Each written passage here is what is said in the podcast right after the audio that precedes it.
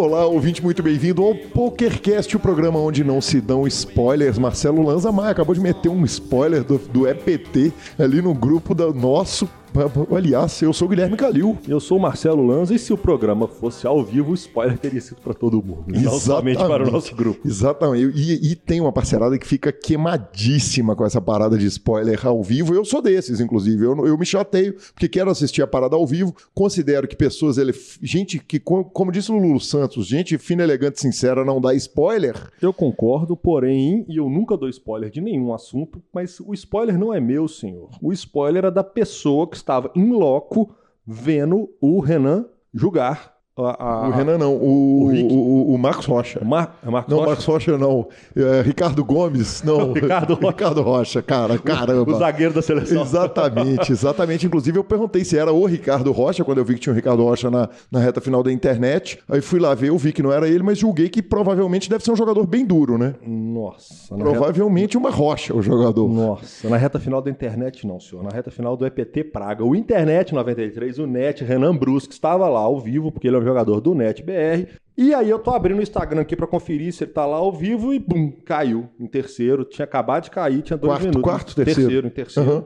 Então, já deu uma notícia dele. Já deu uma notícia, eu vejo. PT Praga, Nós vamos começar lugar. de novo esse programa? Porra nenhuma, né? Tá assim, tá lindo, velho. Maravilhoso. Segue o jogo. Como é que é forma para ouvir o podcast? Me Exatamente, conta. cara. Para ouvir um podcast, você abre o Super Poker, você pode ouvir na página principal, mas você pode ouvir no Google Podcasts, iTunes Podcasts, Spotify, Deezer, YouTube, qualquer podcast player que você escolher. Estamos em todas as plataformas, nos indique, nos dê cinco estrelas. Troque suas fichas pelo sensacional Fichas Net. Perguntas, participações, sugestões, promoções e comentários. Nosso e-mail é pokercast.gruposuperpoker.com.br, Instagram e Twitter, arroba Guicalil e arroba Lanzamaia. Lanza, temos e-mail? Temos e-mail. Tem, temos áudio? Temos áudio. Ah, cara, que semana, hein? A turma tá de férias, final Exatamente, de ano. Que beleza, sensacional. Uh, nosso telefone é 31975189609. É por lá que você entra no nosso grupão maravilhoso do Telegram e é por lá que você nos manda áudios maravilhosos. Os áudios, para falar a verdade, eu prefiro que sejam no WhatsApp. Fica mais fácil minha vida. Hashtag falei. Hashtag falei. Eu, nós queremos o Telegram, mas manda áudio no WhatsApp. Exatamente, okay. exatamente. Nós temos falinhas hoje? Ah, eu, eu, andei jogando, viu, professor? Você jogou? Sabe o que, que aconteceu, que cara? Eu, eu, eu tô aparecendo nos clubes e a galera tá falando o seguinte: Ué, Calil, você voltou a jogar direito, né, velho? Você tá aparecendo todo dia, porque eu fui jogar o Campeonato Mineiro, onde fui jantado pelo nosso ouvinte Pedro. Pedro sentou na mesa, virou. Primeiro é o seguinte: eu paguei num draw até acertar contra um cara. Aquela figurinha assim, paga no draw, paga no flop, paga turn, paguei river bomba nele e ritei a parada e, e, quebrei o parceiro, nosso amigo Rafa. Um pouco depois, o nosso ouvinte Pedro paga flop, paga turn. Eu tô de para, ele tá lá nas pontas, tem que pagar mesmo.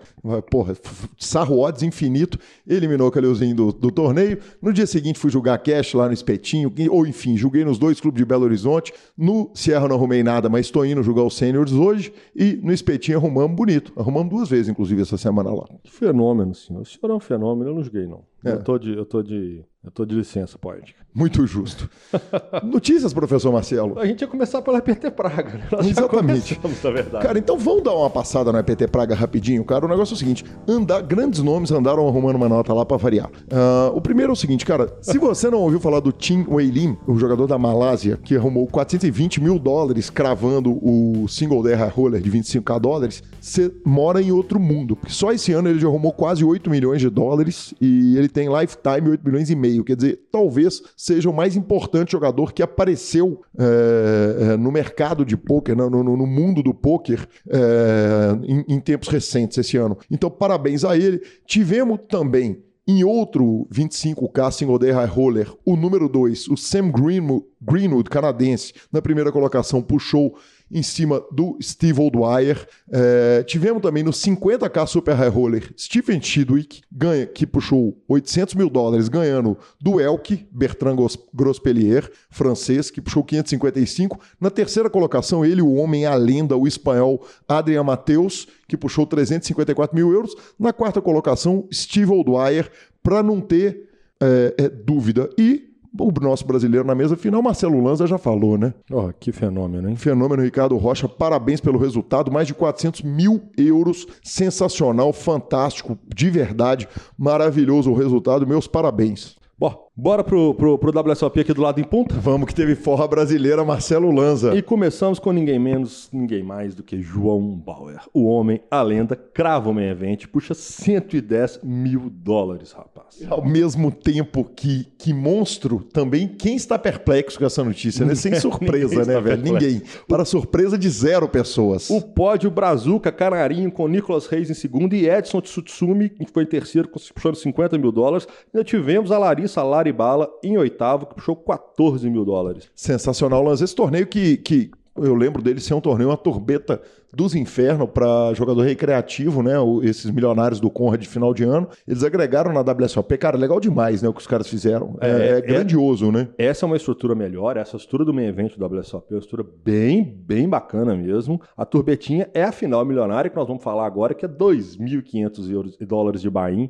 Ela que ficou... Aí nós tomamos um couro nela. Nós tomamos um A brasileirada? Com três brasileiros na FT, caiu nono, oitavo e sétimo. Ah, acontece também, quem nunca, né? O- Inclusive, o Edson Tsutsumi caiu em sétimo, ele que fez FT do main event e da final milionária, quer dizer, já arrumou uma nota por lá também, mas o título ficou em Christian Char da Argentina, que puxou 450 mil dólares. Falando ainda em anel brasileiro e forra brasileiro na WSOP, o Gui Moura puxou seu segundo anel no evento 26 e a Dai Kotovievs, que é a Daiane, puxou o Leires, que fez a HU com a Rebeca aqui de BH, é, ela que puxou um anel do WSOP, senhor. Sensacional, Marcelo Lanza. Recebemos a seguinte informação: saiu a grade de Brasília, professor Marcelo Lanza.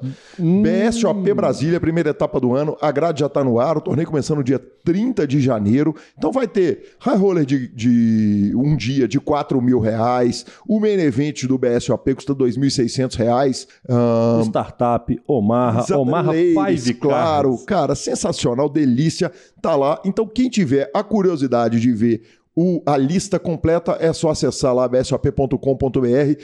Todas as informações já estão no site, Marcelo Lanza. Seguindo ainda, tivemos também anúncio. A gente Queimei. Que, Eu queimou, queimei. queimou, né? Eu Queimei. imaginei que você ia queimar quando eu tava Faltando fazendo a dois pauta. programas para acabar o ano, eu achei que eu escapava dele, eu já tive de falar do circuito e ele veio de novo. Ele já veio de começou. novo. Exatamente. A WSOP começou a fazer a gente falar dos caras o ano inteiro, sem surpresa alguma. Anunciou três grandes datas. É, a data, primeiro, a data total, né, 26 de maio a 15 de julho de 2020. O evento tá Curtinho, ficando gigantesco. Curtinho, exatamente, né? 50 dias, cara. Tá.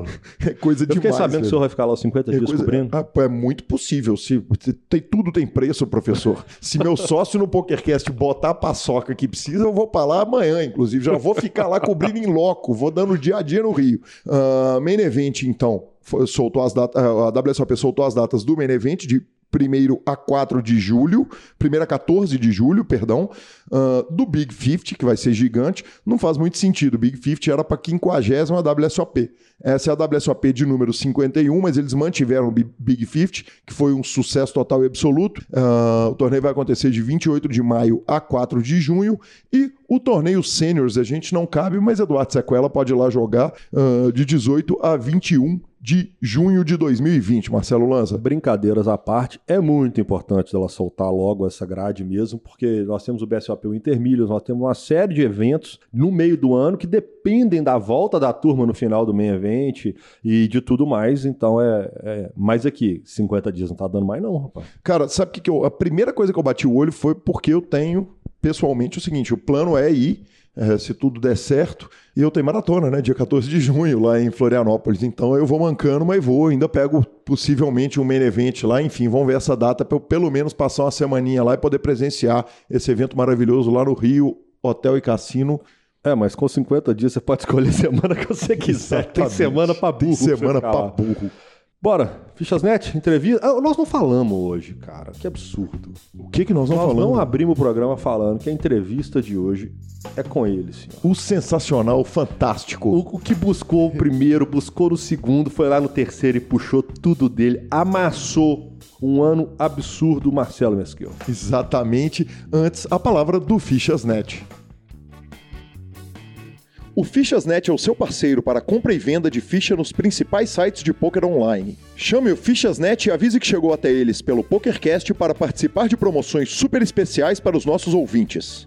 O WhatsApp do Fichas.net é 062 99837 1007 e lá você negocia suas fichas com os melhores preços.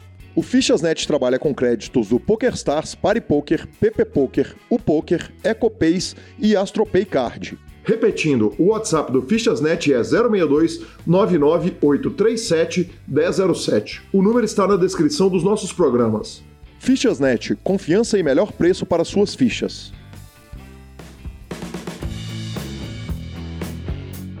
E é com grande honra que recebo aqui no PokerCast o nosso campeão brasileiro, campeão brasileiro de pôquer. Vem há três anos perseguindo de perto esse primeiro lugar. E é com grande honra que recebo aqui o nosso campeão Marcelo Mesquil. Bem-vindo ao PokerCast. Muito obrigado pelo convite a você, ao Lanza. É um prazer enorme, uma satisfação também estar com, em falar com vocês e a comunidade toda do poker. Saber que vocês têm uma audiência extraordinária e queira ou não queira, até dentro dessas conversas, nós estamos sempre aprendendo alguma coisa. Bacana demais. Marcelo, eu começo o PokerCast pela pergunta tradicional de sempre. Quem que era o menino Marcelo Mesqueu antes de ser o campeão brasileiro de pôquer com quem a gente vai falar hoje? Dentro do, do esporte, eu vou te falar a verdade. Eu odiava pôquer, Calil. Era um jogo que eu sentava às vezes, isso em 2007, para passar o tempo, para esperar os amigos chegarem para bater papo. Mas eu falava, não sei como é que vocês conseguem jogar um jogo tão chato. Isso em 2007. E, e, antes eu só trabalhava, trabalhava. Eu sempre joguei baralho a minha vida inteira, desde, desde que eu me conheço como criança, nem como gente não, como criança. Eu sempre gostei de, de, qualquer jogo no baralho. Uhum. E o poker, depois que eu passei a gostar, admirar, mudou muito a minha vida em relação até a trabalho, acredita? Me conta um negócio. É, como é que era o menino, Marcelo? Você falou que você, você gostava de, de, baralho, mas não gostava de pôquer. Quer dizer, o que, que você julgava? Veio de família, a questão de, de, de, gosto, de, do esporte? Quer dizer, você foi uma criança atleta. Como é que foi a, a, a, criação do menino Marcelo? Então tá, vou te falar. Eu sempre fui muito competitivo. Uhum. Eu, desde criança, de pequeno, 7, 8 anos, fazia natação, competia em natação. Aos 9 eu já jogava futebol de salão, joguei em vários clubes de futebol, joguei no que é, salão, River, o River que é lá na abolição, joguei no Flamengo, joguei no Florença, joguei na Casa de Viseu, isso tudo futebol de salão, então eu sempre fui competitivo desde 8, 9 anos de idade, que na época, na minha época era falava escolinha, nem era nem era, era fraldinha até, nem era mini é, mirim, sub 10, como tem hoje sub 10, sub 9, sub 8. Uhum. Então eu cresci como menino competindo. Uhum futebol, é, natação, aí depois um pouco de jiu-jitsu para poder extravasar, que eu sempre fui muito ansioso, né? E esse menino cresceu na competitividade. No baralho, o meu pai sempre foi jogador inveterado, sempre, jogou tudo, tudo. E eu convivi com isso, eu aprendi a jogar com o meu pai, que era tranca, biriba, pontinho, cunca, isso já, já com 13, 14, 15 anos. Uhum. Sempre tinha algum joguinho dentro de casa. Uhum. Esse era o menino já virando adolescente, né? E seu pai era bom no jogo? Cara, o meu pai, eu vou te, meu pai foi uma pessoa que ele, ele vem de família muito pobre, humilde, estudou, fez faculdade de engenharia, aí, mas não, não exerceu a profissão, foi virar bancário com 22, 20 anos. Eu considero meu pai um gênio, o maior exemplo da minha vida. Uhum. E ele, depois, ele ganhou muito dinheiro jogando, cara. Acredita? O grande pulo da vida dele foi em jogo. Então, eu, queira ou não queira, nossos pais são nossos heróis, né? Sim. E eu vendo que meu pai era um cara bem sucedido, bem conceituado e querido, porque meu pai era uma pessoa que todo mundo amava. Se tem uma pessoa que não tem, eu acho que nunca teve um inimigo, era o meu pai. Uhum. Perfeito, bacana, Marcelo. E aí você falou o seguinte, aí eu sentava, os caras estavam ali jogando poker, mas eu odiava esse jogo. Me conta como que começa a relação, como é que começa a, a, a crescer o gosto pelo poker na vida do campeão brasileiro?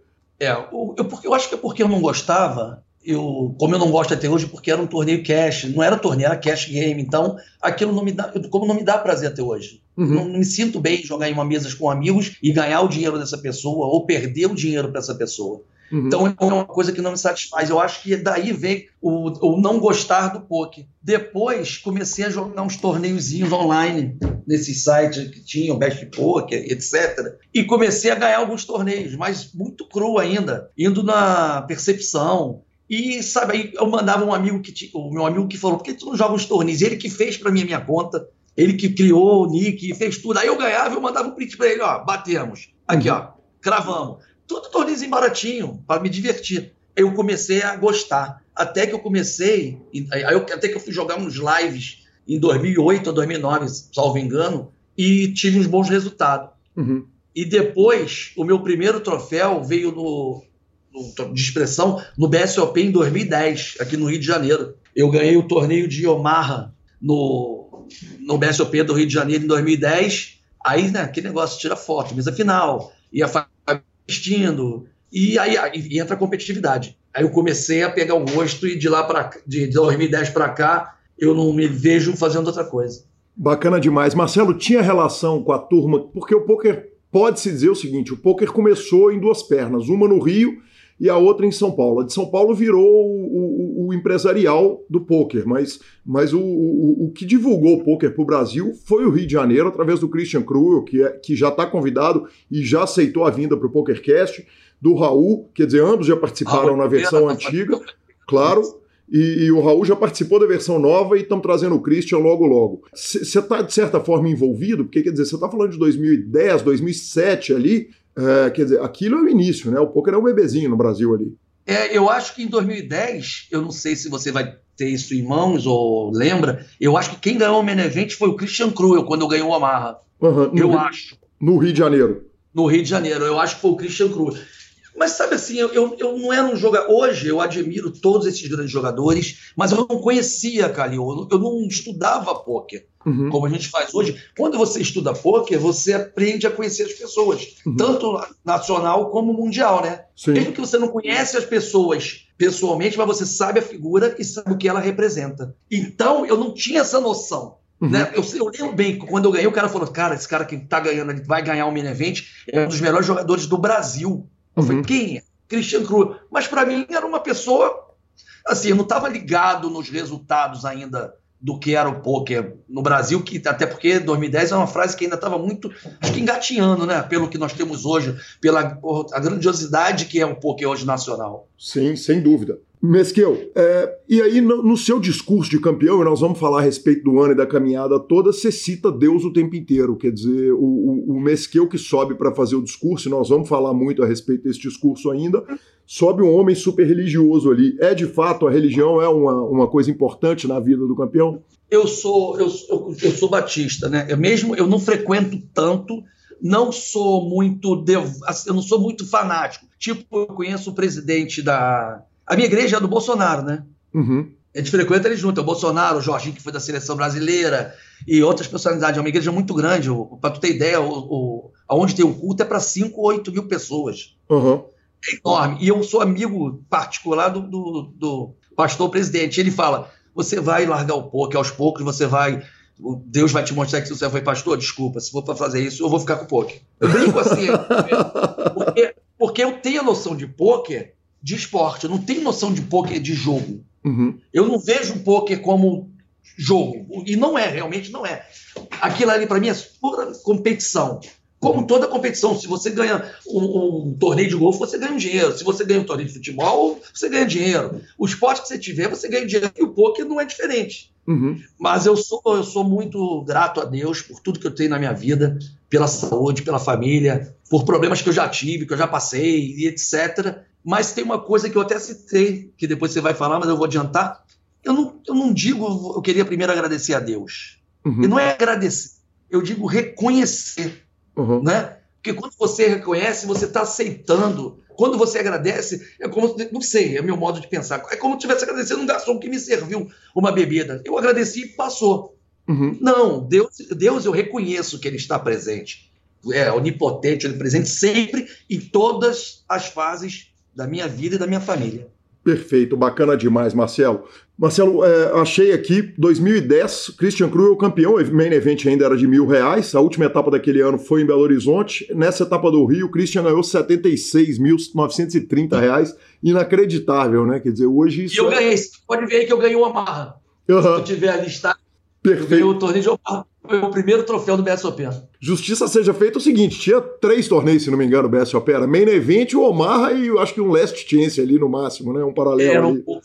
Eu joguei até o Main Event, eu lembro também que eu fiz, cheguei lá, TMZ e tal, mas e no Omaha eu, eu, eu ganhei com a minha família assistindo ali, a gente ia sair. Vamos sair para jantar, peraí que eu tô jogando. E era dava poucas pessoas, eu acho que com 38 pessoas, uhum. 28, 38, uma coisa desse nível. Você está falando o seguinte, vamos sair para jantar, eu estou julgando. Obviamente, eu liguei para os amigos cariocas para ter notícias e informações a respeito do nosso campeão brasileiro. E o amigo Xande Ribeiro é, falou o seguinte, Calil, deixa eu te contar uma história do Mesquil que é sensacional. Cara, o Mesquil é um cara que ele talvez é o cara que mais gosta de jogo que eu conheço na minha vida. Ele gosta de jogo é, o seguinte ponto. Ele conhece bem, ele conhece bem. Ele senta para jogar um 100k do mesmo jeito que ele joga um corribai. Inclusive, certa feita, a gente marcou um encontro, a gente encontrou 4 horas da manhã, o Mesquil apareceu do nada, ele chega carregando um laptop com um modem, aqueles modem antigos da Vivo, porque nem existia ainda iPad, aplicativo, nada. Ele aparece jogando um corribai, eu olhei e falei, Mesquil, você tá louco, cara. Aqui no quebra-mar, 4 horas da manhã, você chega com o laptop e o modem. E a resposta sua foi o seguinte: porra, Xande, eu gosto de jogo. é verdade, é verdade. O Xande é meu amigo de muitos anos. Já, e já fizemos várias caminhadas em jogo, Las Vegas e etc. Ele sabe, a minha determinação é essa mesmo. Bacana demais. A família é super de boa com essa paixão toda pelo esporte? A minha família é minha maior fã. E eu acho que o grande sucesso meu dentro do, do poker é mostrar para eles que eu sou o ídolo que eles, que eles, que eles imaginam. Tio, eu tô aqui, eu tô aqui contigo, a minha filha tá aqui. Nós estamos trabalhando, tá, Calil? Uhum. Estávamos trabalhando, parando para poder, porque nós temos um compromisso com você e não pode ser diferente. Mas a minha, eu são cinco filhos, né, esposa, etc, irmão, irmã, primo, é, é sobrinhos. Então todo mundo leva isso como se fosse o melhor do mundo. O meu sobrinho, por exemplo, o Renan Mesquil, que é um bom jogador, ele fala: Eu nunca vi ninguém igual. E ele entende do jogo. Uhum. Por quê? Eles têm como exemplo. Então, se eu sou exemplo de vida, se eu sou exemplo de trabalho, o exemplo de pai, o exemplo de filho, de irmão, eu tento ser o exemplo no poker também. Bacana demais. Mesquil, vamos falar um pouquinho a respeito da trave de 2017. Quer dizer, 2017 você consegue uma trave, mas consegue um golaço também. É, você faz a trave no, no, no, no, ranking principal, mas você é campeão brasileiro de pote limite Omaha. É, conta pra gente como é que foi o ano e conta pra gente também como que é a sua relação com o pote limite Omaha. Eu fui em 2016 para entender o 2017. Uhum. Eu tinha, tinha nascido a minha a nossa caçulinha aqui, que hoje está com três anos, que tu viu lá, se você viu o vídeo, tu viu que é o maior sucesso. Uhum, Não sei se você viu o discurso. Vi ao vivo. Você viu? Vi ao vivo, então, em todas as lives do Brasil. Porra, não tem como não ver. Então, ela nasce em 2016. A minha esposa não liga para jogo, ela gosta de jogar, mas não pouco, mas ela gosta. Todo mundo aqui gosta de jogar. Mas ela sempre tem uma certa implicância com essas viagens. Ela falou para mim: o que, que, você vai fazer em São Paulo? Lá só tem profissional. Isso no, na, na última etapa. Lá só tem profissional pô, um monte de gente, pô, eu aqui perto de final de ano e tal. Eu falei, olha só, eu vou para me divertir. Aí eu fui com aquilo na cabeça, falei, porra, será que eu tá achando que eu sou o quê? Né? Vou para lá para ganhar o dinheiro? E deu certo, eu ganhei o pote limite Omar, o, o primeiro de 5K e uhum. Six Max, que foi o mais caro, deu, deu 129 mil de, de, de prêmio para o primeiro lugar, uma mesa final estrelada, e eu gostei do negocinho, do, de ganhar, né? Mas eu já tinha ganho, eu acho que outro torneio, uns outros lá paralelos, não lembro. E em 2000, aí tá bom, aí em 2017, primeira etapa, isso para chegar na corrida do 2017, como você acabou de perguntar, nós, a primeira etapa foi Uruguai, Punta del Leste. Sim. E eu cravo o Menevente. Uhum. Eu cravo o Menevente com minha filha, elas são cinco filhos, dos cinco filhos, só não tava a segunda, que estava no, no Brasil. Uhum. E eu estava pequenininha, de que não tinha um ano ainda, no carrinho do lado de fora, assist, ficando ali. A, de, a que está com 11 anos, que tinha 9, do lado de fora, tipo na porta ali da entrada lá do salão de punta, você deve conhecer. e minha filha assistindo, minha esposa assistindo, meu sobrinho, meu irmão, quem é que estava mais? Amigos, todo mundo assistindo o Menevente. Eu, cara, eu peguei ali o Menevente, eu entrei, acho que em terceiro ou quarto em ficha, tava o, o Akari também nessa mesa final. Uhum. Tinha os jogadores bons da Argentina e deu tudo certo, Calil. Acho que não foi um torneio com cartas reveladas, mas foi um se você assistir, eu pego a mesa do, de, da metade, quando faltando os oito jogadores, não, oito não, começa com oito, acho que seis jogadores, eu comecei a, a fazer ficha e só dava a gente na, na mesa. E o, a minha mulher falando, você é muito agressivo, você não sei, tá mandando toda hora se envolvendo. E eu já tinha conversado com, com os, amigos que estavam lá, que são reggae, né, que falou como deveria exercer ali a, a pressão do dinheiro, né? Uhum. O nosso famoso ETM. E eu cravo o torneio, até com uma certa facilidade. Eu sempre tive muito grande na, no torneio. E dali aí a caminhada foi todas as etapas, da primeira até a última, como foi na liderança, nunca sendo ultrapassado, uhum. e com uma distância menor do que esse ano, aumentando sempre a distância para os demais concorrentes. Uhum. Ela foi aumentando de torneio em torneio, como foi esse ano? Ela foi diminuindo? Não, foi aumentando de torneio em torneio. Eu lembro que eu cheguei na última etapa, que era o máximo que eu tinha, a vantagem que era 356 pontos, que foi o máximo que eu consegui no ano, de vantagem para o segundo colocado. Mas sempre aumentando e sempre na liderança. Isso já me deixou com uma, um pensamento, fala, cara, nunca teve isso. O cara ganhar a primeira etapa e, e, e não perder a liderança. E uhum. até o final e cravar. Mas aconteceu coisas que o, que o baralho não permitiu nós ganharmos. É, mas que a família em loco ajuda ou atrapalha nessa hora? Porque você falou o seguinte: sua mulher está é, é, opinando na, na, na, sua agressividade no jogo. Teoricamente, você chegou lá sozinho, com o apoio dela, mas sem ela, sem ela te efetivamente dar opinião no jogo. Na hora que chega numa reta final, ela está no local te xingando que você está sendo agressivo demais. Te atrapalha alguma coisa ou, ou é só ajuda? Não, não me atrapalha, não, porque é, se, se, eu te falar que esse ano, todo torneio que eu caía, que estava perto da bolha, eu levava uma bronca, uhum. você não sabe jogar, os profissionais vão pensar que tu não sabe jogar, porque você caiu antes. Eu falei, aí como é que tu explica para uma pessoa que quando tu chega ali, curto, short, não tem o que fazer? Não tem o que explicar, mas a cobrança dela, é, apesar dela não jogar o poke, ela é, ela é competitiva também, ela está sempre querendo ganhar o que faz, entendeu? Bacana. E isso não mudou o meu, meu modo de jogar, não, naquele dia não. Bacana demais. E aí você vai lá e crava o primeiro torneio do, do, é, é, do ano, que é o Main Event. Naquela hora você, você resolveu, quer dizer, imediatamente você virou e falou: quer saber, vou ganhar essa parada, vou, vou, vou brigar para ser campeão do ano. É, como é que foi a, a, a, resolução de eu vou tentar, eu vou para a briga do ranking? Não, não passou não, não passou na minha cabeça não de verdade, eu fiz ali 840 pontos. Eu lembro bem, eu fui 800 pontos do Menevent e 40 pontos, eu, eu fui acho que décimo, décimo primeiro no Omaha. Uhum. O Omaha sempre ajudando, né, cara? Sempre me dando os pontinhos.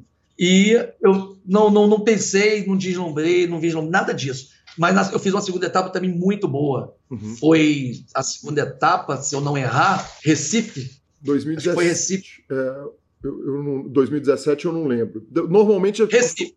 É, pode ser, sim. Foi Recife, lá no hotel, perto da onde tem um praia, o mar lá que tem os tubarões, etc. Quem ou foi o Benevento foi meu amigo aqui do Rio também, Fábio Souza. Uhum. Só que lá eu também eu fiz acho que quatro, três FT ou quatro. Cravei o Amarra, uhum. que aí eu cravei o Amarra. Foi quando eu comecei a entrar na briga do Amarra, né? Porque eu tinha pontuado quase nada.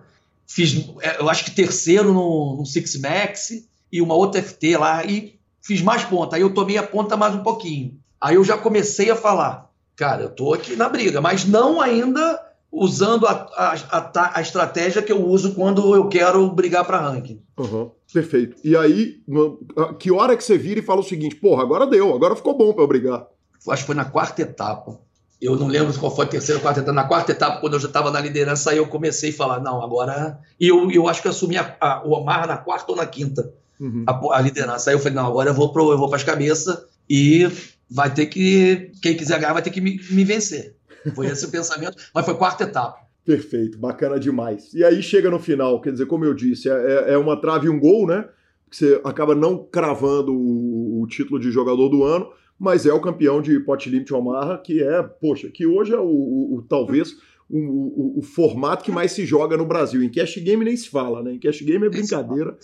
Ninguém, ninguém joga Texas Hold'em praticamente. Hoje é difícil achar um, um jogo de Hold'em no Brasil. E aí, o que, que acontece é, é, em 2018? Quer dizer, porque aí você pula de 2017 para 2019, mas tem uma história ali em 2018. Como é que foi o ano do Marcelo?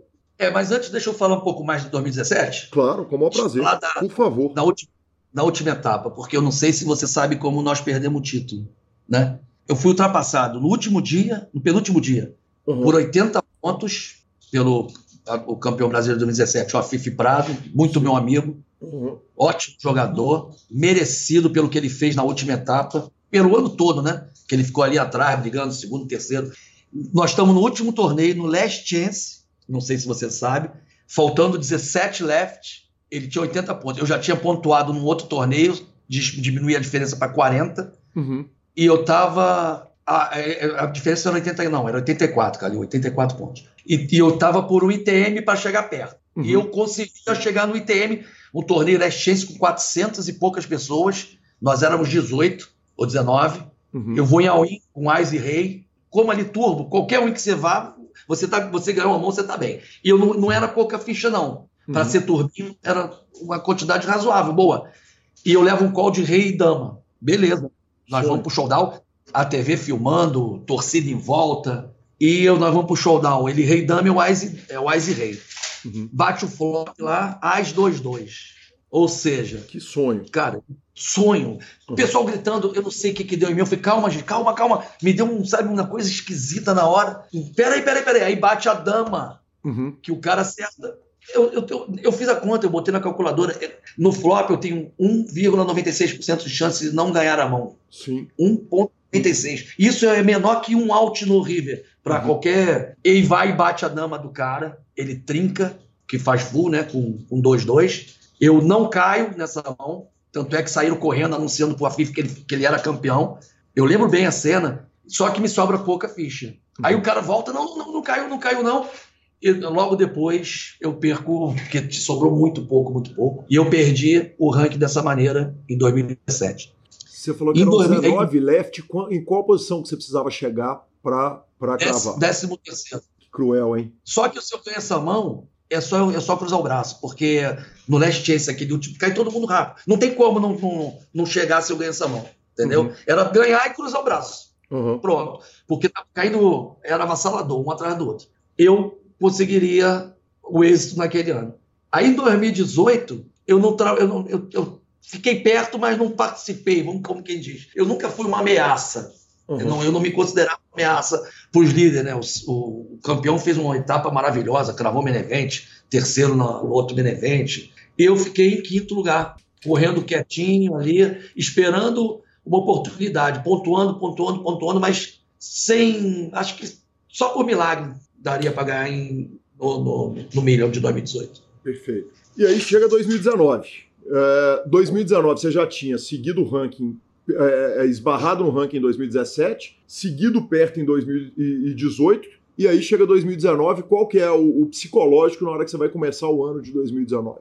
Eu, eu, tenho um amigo nosso aqui no Rio, tu deve conhecer, o Igor Souto. Uhum, claro. O Igor, inclusive, que tem uma, que tem uma pergunta aqui dele. É, ele me falou e eu tô aqui guardado para em algum momento eu te fazer essa pergunta. Ah, deve ser, eu acho que é até o que eu vou falar agora. Olha, ó, então vou te perguntar antes de você falar. Ele falou o seguinte: pergunta, pergunta para ele um fato relevante que era um segredo de 28 de fevereiro desse ano. Ele vai te responder o que que é. Ah, tá, não, tá. Então vou responder depois. Essa, tá essa pergunta que eu vou te responder. então tá Isso aí é interessantíssimo. O Igor, eu digo que eu não fui para. Eu digo que eu comecei o ano não pensando em ranking, e é verdade, no meu consciente eu não estava pensando em ranking.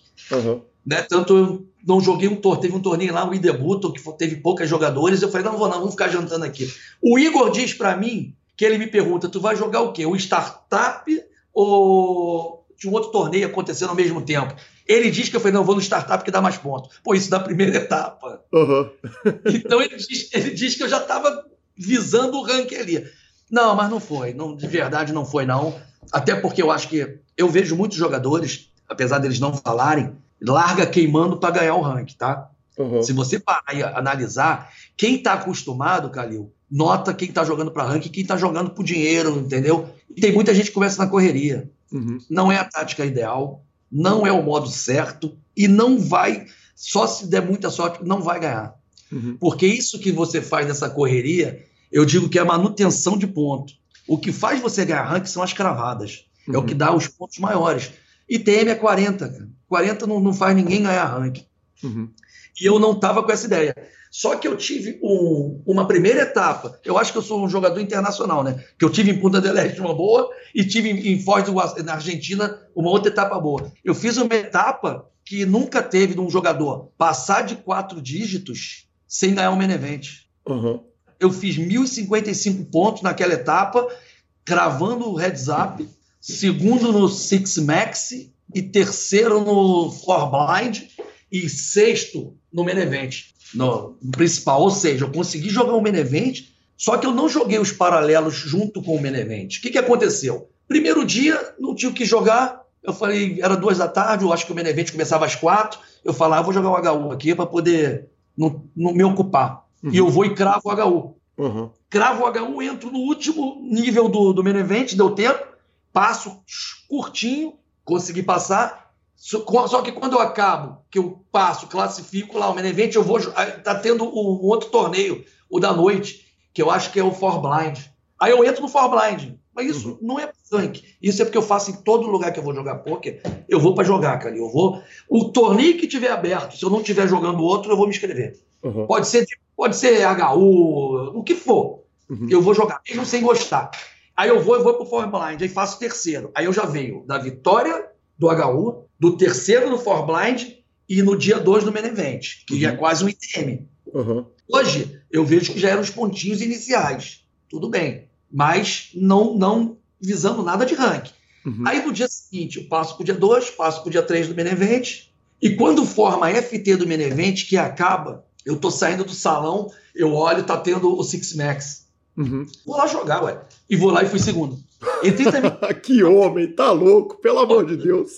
É, aí, aí, aí, eu faço 1.055 pontos. Vários amigos meus já desistem do ranking, jogadores que são potenciais fortíssimos. Uhum. Já falam, eu não quero mais disputar, porque é muito ponto e tal. E eu passo da primeira etapa com essa pontuação que é um absurdo, 1.055 pontos por uma primeira etapa sem cravar um main. Foi isso aí. Marcelo, você brigou o ranking de Mixed Games também 2019, o ano inteiro, até os 45 do segundo tempo. Você tem esse carinho com os Mixed? Quer dizer, além de estudar Texas Hold'em, você tem esse, essa paixão alucinante pelos Mixed? E normalmente quem é muito apaixonado com Mixed não gosta tanto de Hold'em e vice-versa. Como é que você equilibra isso na sua vida? Calil, eu nunca joguei Mixed Game. Eu fui jogar esse ano por causa do ranking. Uhum. Aí na segunda etapa de São Paulo, eu gosto do Omar. O Omar eu gosto, esse aí eu jogo no, muito fácil, vou bem.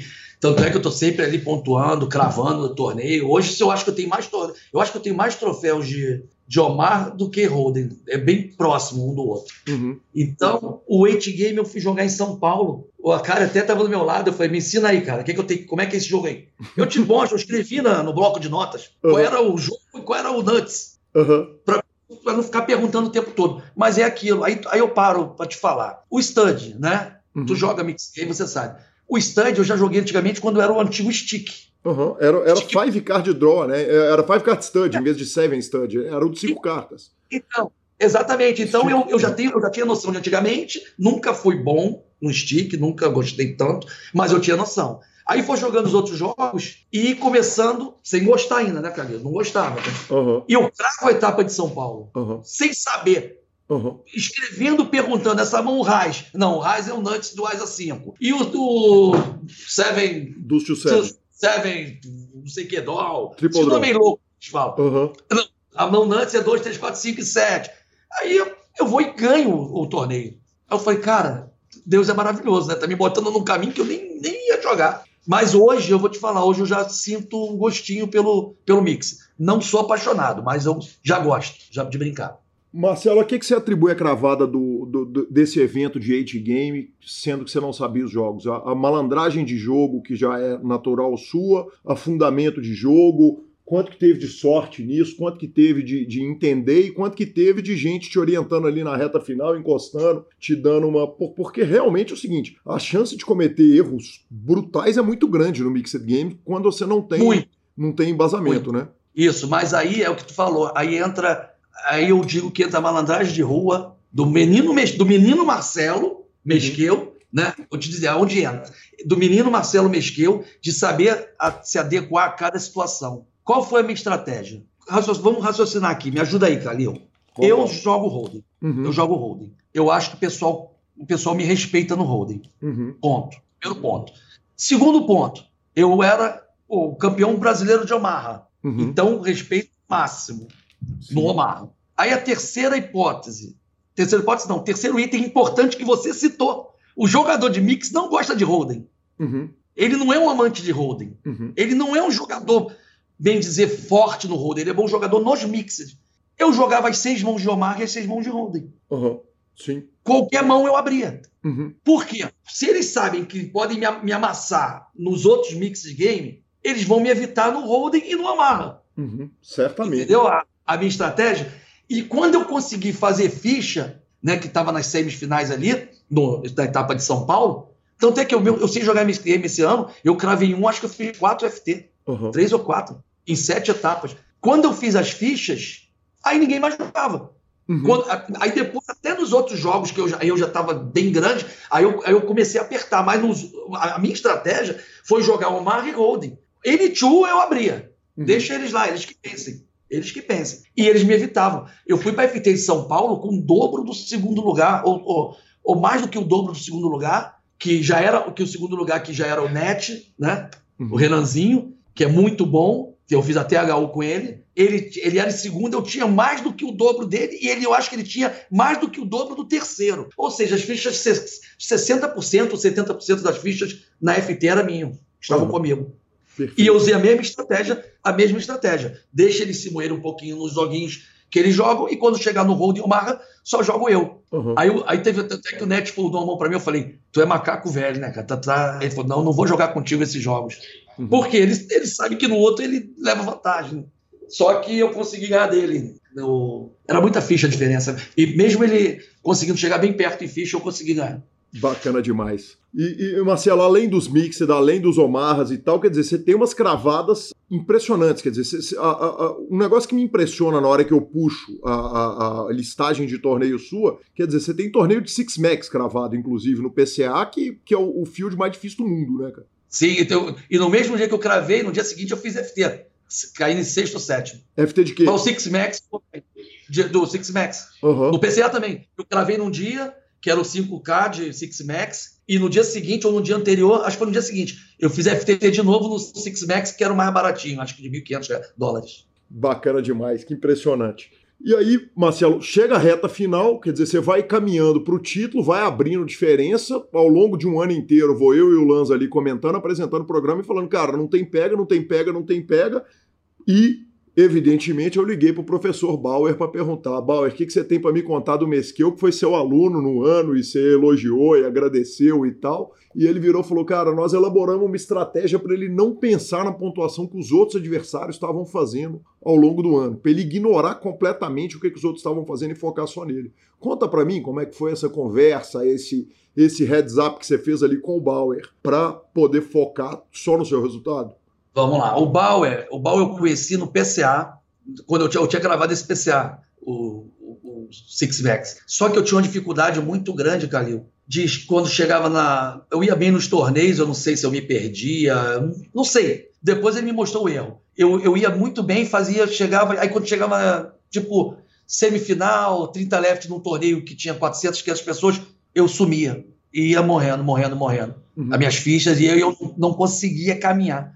Aí eu estava conversando, eu estava em, em, Bahamas, né, no PCA, ele entra numa lojinha, uma loja de conveniência, um, sei lá, que vende as coisas lá da, piscina. Eu estava lá, aí ele entrou, eu não, não o conhecia.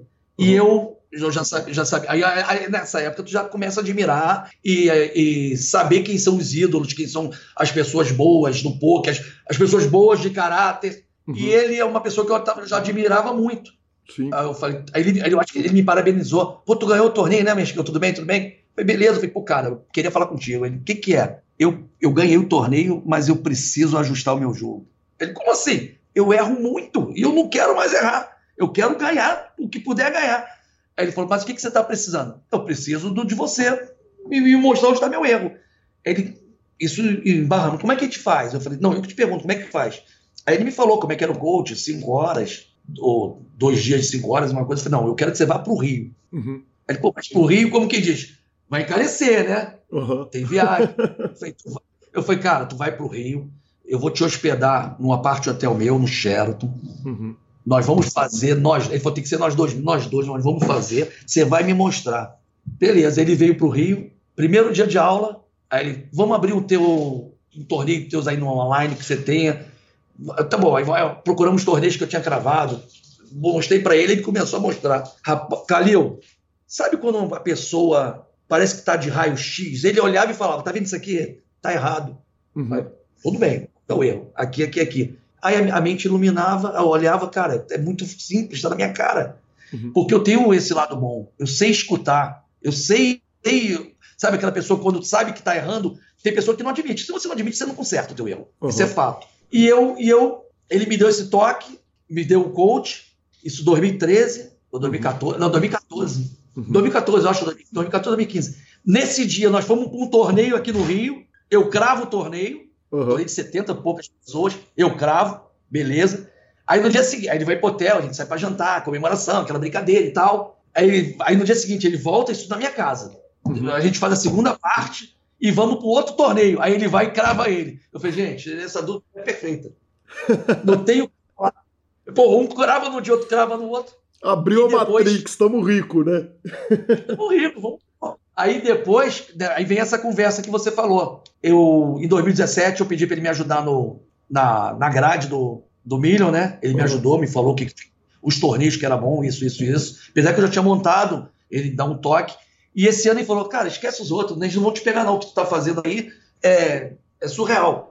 É só fazer, fazer a tua parte que a briga vai ser pelo segundo. Eu, ele nem estava ainda brigando ainda, porque ele, ele não foi em todas as etapas. Uhum. E realmente o, o nosso papo foi esse. Ele falou: esquece eles e faz tua parte. E o resultado é o que aconteceu que nós vimos. Recorde de ponto, enfim, de ponta a ponta. Enfim, maravilhoso. Enfim, maravilhoso. Mesquil, em 2017 você dá entrevista de campeão e você fala o seguinte: eu sou amador de pôquer. Em 2019, o que, que o Mesquil é? é amador de poker. Ele não deixa. Eu, eu, classifico. Todo, até os reggae falam para mim: você não é reggae, mas tu é melhor do que muito reggae. Uhum. Tu, é pra, tu é lucrativo, muito mais lucrativo do que muito reggae. Eu sou, eu tenho, eu tenho uma coisa comigo, Calil, eu, eu planilho tudo da minha vida uhum. de, de negócios. E o poker, para mim, é, além de ser prazeroso, ser lazer, eu, eu planilho para saber se eu ganho no ano, quanto eu ganho, aonde eu ganho. Se eu, ganho, se eu jogo o torneio do BSOP, eu classifico o BSOP. Se eu jogo o torneio do CCTH, que é o estadual, eu classifico como CCTH. E depois classifico o geral, tá? Uhum. E eu, eu digo que é amador porque, na minha, na minha concepção, o profissional é o que vive daquilo. Uhum. Se você é um craque de futebol, mas tu joga pelada de várzea, tu não é profissional. Mas você é um craque. Uhum. Se você vive de, de, futebol, tu tem um salário de mil reais, joga num time pequeno, na segunda divisão, você é profissional. Você uhum. não é um estrela, você não é um craque, mas você é profissional. E como eu não vivo de pouco, eu até brinquei com o nosso campeão brasileiro de 2018, Saulo. Uhum. Saulo Simeone. Eu falei, Saulo, eu não vivo de eu, ele falando, pô, você é melhor que muito profissional. Eu não sou profissional. Isso na etapa, numa etapa eu não lembro onde foi. Eu não sou profissional, eu não vivo de poker. Ele falou assim, então de hoje em diante, ele colou o pé em mim, eu vou te dar cinco reais por, por mês, você agora vive de poker. Você ganha dinheiro com poker, profissionalizado. eu falei, valeu, só vou passar fome com os cinco reais, mas tudo tranquilo. Então, o Marcelo que segue dizendo que é amador é porque não vive de poker. Daria para viver tá, cara? Eu daria para viver bem pelos meus resultados, daria para viver. Só que eu tenho meus outros negócios e quero seguir jogando poker como recreação. Vou, vou, esse ano eu vou para a Europa, vou correr tudo que for na Europa, vou correr o KSOP, vou correr o BSOP, mas no prazer. Se for na obrigação, eu acho que não sei se eu vou tão bem, entendeu? Marcelo, você se abriria mão de, é, de EV por causa do ranking? Quer dizer, dá, meter bala e falar o seguinte, cara, eu vou ficar negativo se precisar nessa, reta final do ano, mas eu tô na briga do ranking ali, toco o cacete e, e, e, e abrir mão do EV. É absolutamente essencial ou é viável brigar por ranking sem, sem fazer isso? Não, você, você tem, tem que rasgar dinheiro. Se eu abriria a mão, eu vou responder a tua pergunta e depois completá-la com a minha resposta. Se eu abriria. Se tivesse que gastar 300 mil reais de Bahia, pagar 250, uhum. Eu estou dizendo Bahia de fazer, claro, se vai ter retorno ou não é consequência. Eu uhum. faria. Uhum. Eu faria. Como eu falo, eu não minto, eu gastei 88 mil de, de Bahia no milho sem precisar. Não perdi, não. Não perdi isso tudo porque tive bastante retorno. Eu cheguei e fiz oito ITMs, mas não, não para te falar a verdade, foi a, a, só tive duas etapas que eu não fui bem no ano de lucro, que foi as duas de São Paulo, a do Inter e a do milho. Uma porque eu perdi pouco né, do meio do ano e essa agora eu perdi um pouquinho mais. Não precisava gastar o que eu gastei. Eu uhum. abriria a mão sim, vou, vou te dar prova disso, Calil. Prova fato mesmo na etapa de Rio Quente. Eu estava no high roller com oito left para pagar sete ITM. Eu chip líder. Ao mesmo tempo, eu, isso pagando 98 mil reais, ou 91, eu acho que 98 o primeiro. Eu estava no capado, pagando 5 mil reais pro primeiro, estavam oito left para pagar seis. Eu era o uhum. short stack. Eu estava no Omaha, 19 ou 20 left, 20 left, 21 para pagar 18. Uhum. E eu estava mediano. Eu fiz a coisa que só louco faz, tá? O jogador, a pessoa, o louco, que, que, que, eu vou dizer o louco que eu te digo profissional, uhum. o regular. Um, um, amador que tem a condição de fazer, faria como eu fiz. Eu larguei o, o high roller pingando, Uhum. Três horas e meia, eu, disse, eu era CL, para tu ter ideia, eu era CL, larguei pingando para jogar o capado que ganhava 5 mil reais uhum. só para fazer 40 pontos. Uhum. Tu entendeu? Olha a diferença, eu largo 98 mil de prêmio para concorrer a 5 uhum. e fico no Amarra nos três. Deu tudo certo, que eu consegui o ITM no Amarra, eu fui segundo no capado e cravei o high roller. Quando eu voltei no high roller, Quando eu voltei pro High Roll, a gente estava em cinco ou seis, eu era o quarto em ficha, ou terceiro. Uhum. É, quarto, é, acho que era o quarto em ficha, ou seja, eu fui perdendo as minhas fichas sem jogar. Uhum. Mas o meu objetivo era fazer o ITM no capado. Eu, na verdade, eu fui para fazer o ITM no capado e explodir. Uhum. para voltar pro high roller. Só que eu explodi e ganhei. Aí fui jogando, fui ganhando, fui ganhando. Quando eu vi, eu tava já top 3. Aí, cara, tô entre os três ali, já vi o troféu para trazer para casa. Falei, agora dá para chegar mais perto. Aí eu não consegui, eu, eu, só olhava a mesa de longe. Eu não fui, e nunca fiz isso, de não ir, não ir defender um big blind do high uhum. roller.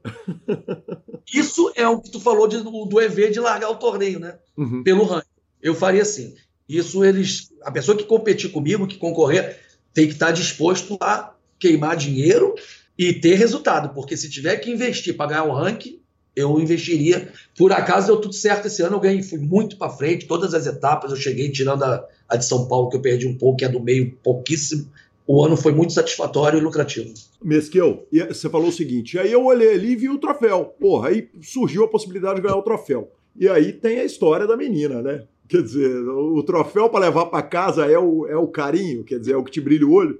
É, sabe, eu, eu, tenho, eu, eu, eu chego no poker, eu, a minha estratégia e meu pensamento jogar o torneio e me divertir. Segundo, fazer meu ITM. Uhum. Né? Depois que eu faço ITM, eu viso a mesa final. Uhum.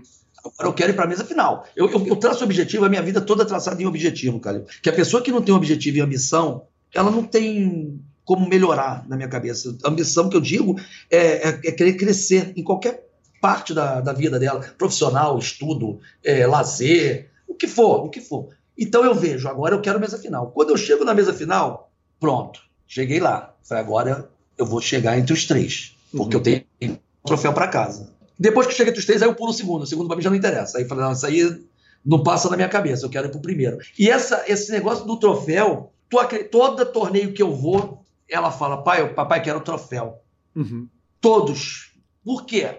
Porque um dia ela é muito agarrada. Então, para eu sair de casa, Calil, só que os cinco filhos, isso é até um toque para quem é pai novo, ou mãe nova, isso é importante. Você vai sair para trabalhar, o que você for fazer, você pega o seu filho pequenininho, da idade que for, ensina ela a te levar no portão, ensina ela a te levar no elevador. Por quê? Porque não vai ter aquele negócio de ter que sair escondido, a criança fica chorando. Que desde o momento que ela tá te levando, ela, ela se sente importante e você, ela sabe que você vai voltar e você fala: ah, vou trabalhar, papai vai voltar a tal hora e tal. E eu acostumei todos os meus filhos assim, eu nunca tive a dificuldade. Só que chegou uma hora que ela falou: o que, que você vai fazer? Uhum. Aí eu falava: papai vai para torneio.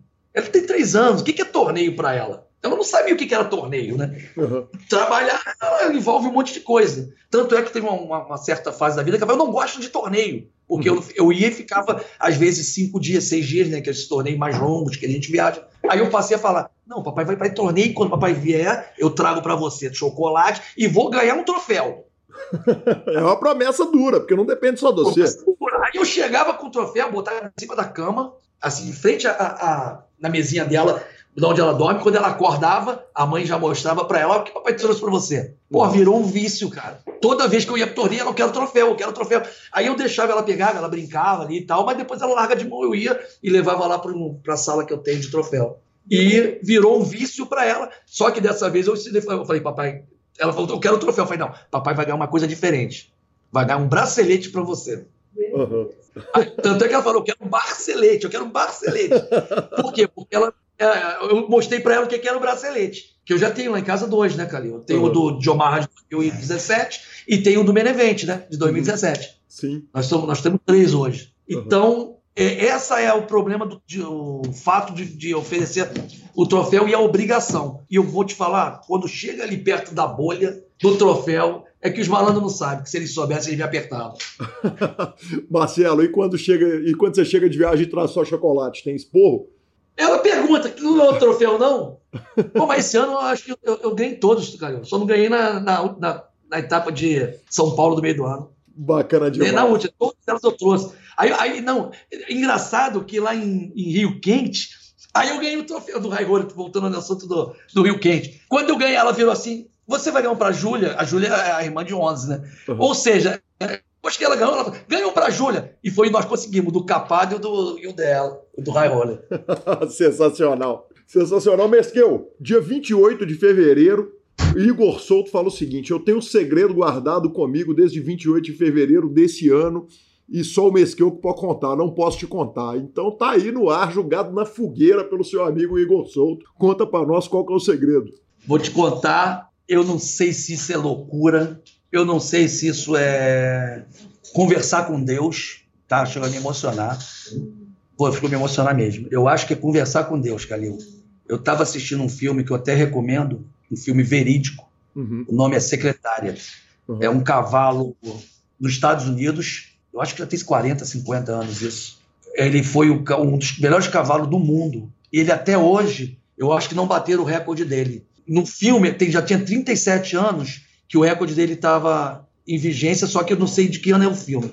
Uhum. E esse filme conta a história, eu vou falar rápido para você entender o porquê dessa minha loucura ou da conversa com Deus, né? Que eu acho que foi uma conversa, não sei porquê, eu estava sozinho assistindo em casa, no cinema e tal. Ele, ele morre, resumindo, morre a, o pai que era criador, uhum. morre a mãe e morre o pai, os senhores. E a filha que morava em outra cidade, com quatro filhos, com marido, advogado e tal, tem que assumir a fazenda. Quando ela assume a fazenda, depois grava o nome e vai assistir que você vai gostar, Calil, secretária. Quando ela assume, ela, a fazenda está toda endividada. E tem duas éguas prenhas. Eu estou falando porque, porque eu me emociono, porque eu também sou criador de cavalo. Uhum. Então eu eu entendo de cavalo de corrida, Sim. né, por ser inglês, que é o PSI. Então eu, eu, eu gosto do cavalo, eu gosto de corrida e gosto de competição. Aí o que, que a mulher faz? Nesse, ela tem esses cavalos, essas duas éguas prenhas, que é de comodato. O, o garanhão cobre duas éguas dela, fica com um e ela fica com o outro. Uhum. Funciona, tem lugar, coisas que funcionam assim. E ela vai, falta pouco para criar o cavalo, ela volta para a cidade dela, que eu não lembro onde é, lá nos Estados Unidos e tal. Quando a égua tá para nascer o potrinho, o potranquinha, ela volta, assiste e os, nasce as duas, os dois lá. Uma, uma fêmea e um macho. Ou, eu acho que é isso, uma fêmea e um macho. E eles têm que escolher na moeda. Quando os dois não entram em acordo, escolhe na moeda. Uhum. Para ver quem, quem vai ficar com qual. Todos acham que a égua, é, isso aí, todos acham que a égua é muito melhor, porque cavalo de corrida é por filiação. Uhum. Não sei se você entende disso. Então, todos acham que a égua é melhor. Só que ela, quando ela se apaixona pelo cavalo, pelo, pelo potrinho, e ela quer o cavalo. Uhum. E ela perde na moeda. Ela perde na moeda. Porque ela falou para a família que ela ia escolher o potrinho. E todo mundo contra ela, entendeu? Uhum. Só que ela perde na moeda, por sorte dela. E o, e o outro cara, que é o cara mais rico do, do, dos Estados Unidos na época, escolhe a fêmea. E esse cavalo, depois, ele vem a ser. Ele bate o recorde, ele é trips coroado. O que, que é trips coroado? Ele ganha, corre 1.600 metros num estado. Uhum. 15 dias depois, ele corre o 2 mil. Isso tem no Brasil, tem tudo quanto é lugar, tá? Que é a prova da Trips Coroa. Ele corre 2 mil metros em outro estado, é, isso tudo com diferença de 15 dias. Depois ele corre 2.400 metros em outro estado. Sim. É, é, um feito quase que impossível. Acho que no Brasil nós temos um ou dois que foi. Trips Coroado. Só. É o, é o, famoso da Jara e eu não lembro se tem outro. E nos Estados Unidos também pouquíssimo. E esse cavalo, só que o pai desse cavalo, ele não, não, não corre a distância longa. Então todo mundo acha que ele vai fracassar. Aí agora eu vou entrar onde eu entro nesse filme. Uhum. Eu tô assistindo esse filme, eu vejo o cavalo correr e ganhar, e eu fico pensando, cara, eu sou esse cavalo.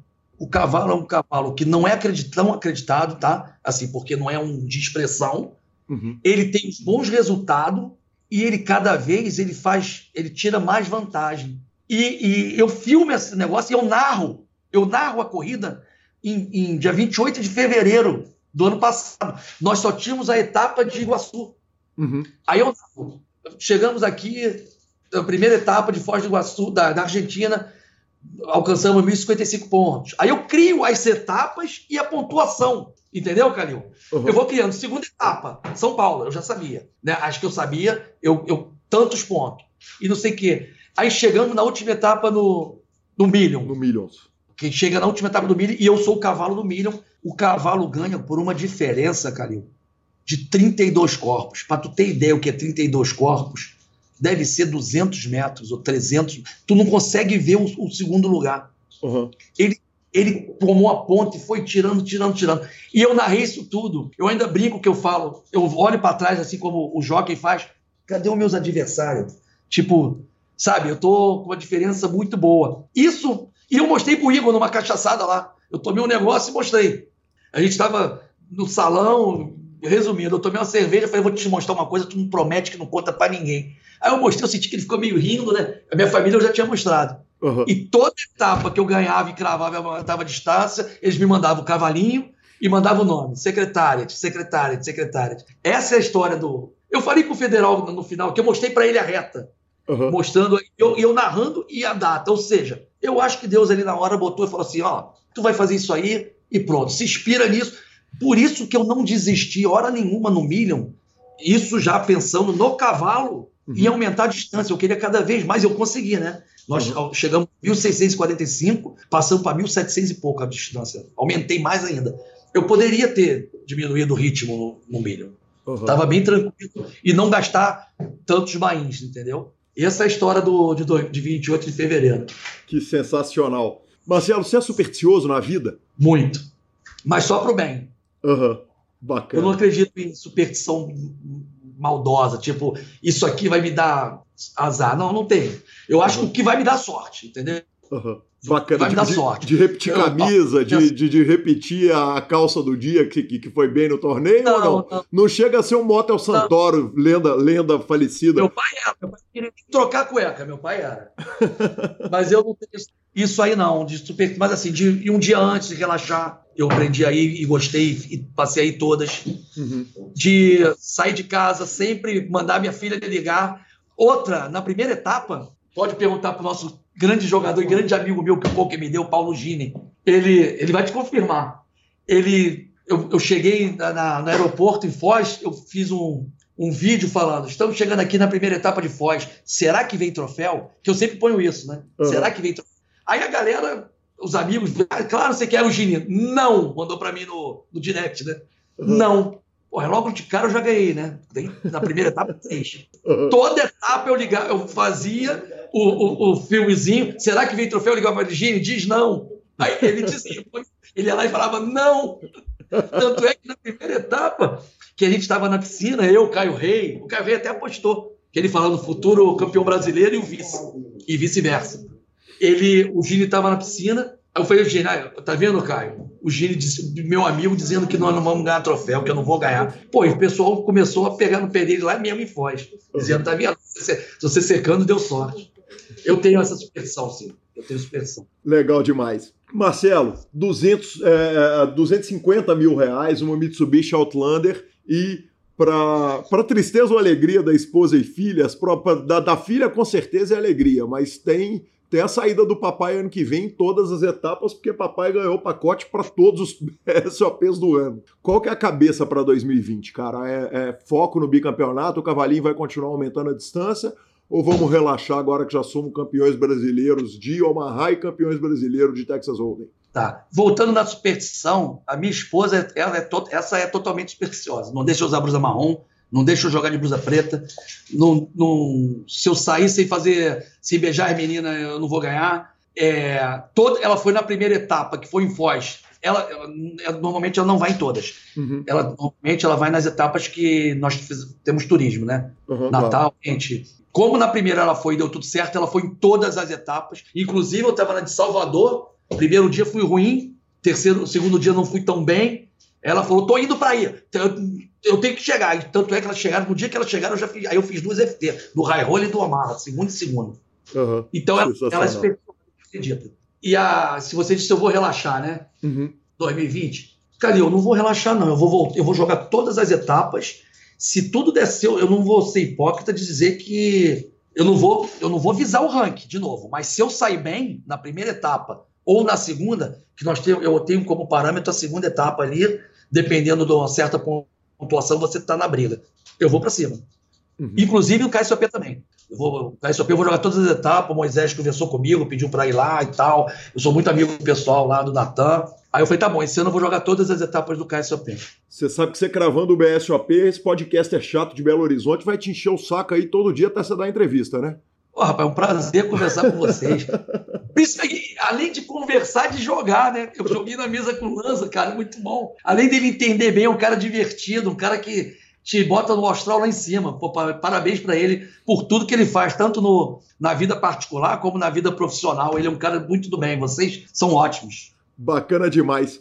Mesquel, deixa eu te pedir um favor. É, o título, o discurso do título, ele não está em nenhuma das, da, das redes, é, é, não está no YouTube, quer dizer, ele ainda, pelo menos por enquanto, no momento que a gente grava a entrevista, hoje deve ser dia 13 de dezembro, ele não está no ar em nenhum dos, do, do, do, do, nenhuma das redes. Eu queria que você fizesse um resumo aqui, em poucas palavras, do que, que foi aquele discurso com aquela família linda no palco ali do BSOP Minions. Eu, eu, eu, eu me sinto na obrigação de reconhecer as pessoas que fazem parte do nosso sucesso. Porque o maior erro que eu vejo no mundo, né? No mundo de Brasil e tal, mas mundo mesmo, é a pessoa não olhar para trás, Calil. Uhum. Como eu vejo muitas pessoas aí, a gente tem muito exemplo disso em, em, em duplas sertanejas, em grupos de pagode, em futebol também, muitos lugares. As pessoas não reconhecem quem te ajudou, quem sofreu com você. Uhum.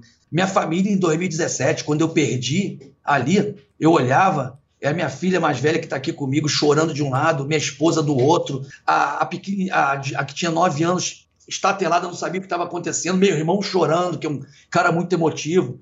Meu sobrinho, meu sobrinho, eu acabei de perder o ranking, Calil, foi até engraçado. 2017, eu acabei de perder. Assim, eu perco essa mão, eu olho, do outro lado, meu sobrinho, tá, tá, ele, ele cravou dois Six Max no milho nessa etapa. Ele cravou os dois com 400 e poucos jogadores. Pra tu ver como foi a coisa tão.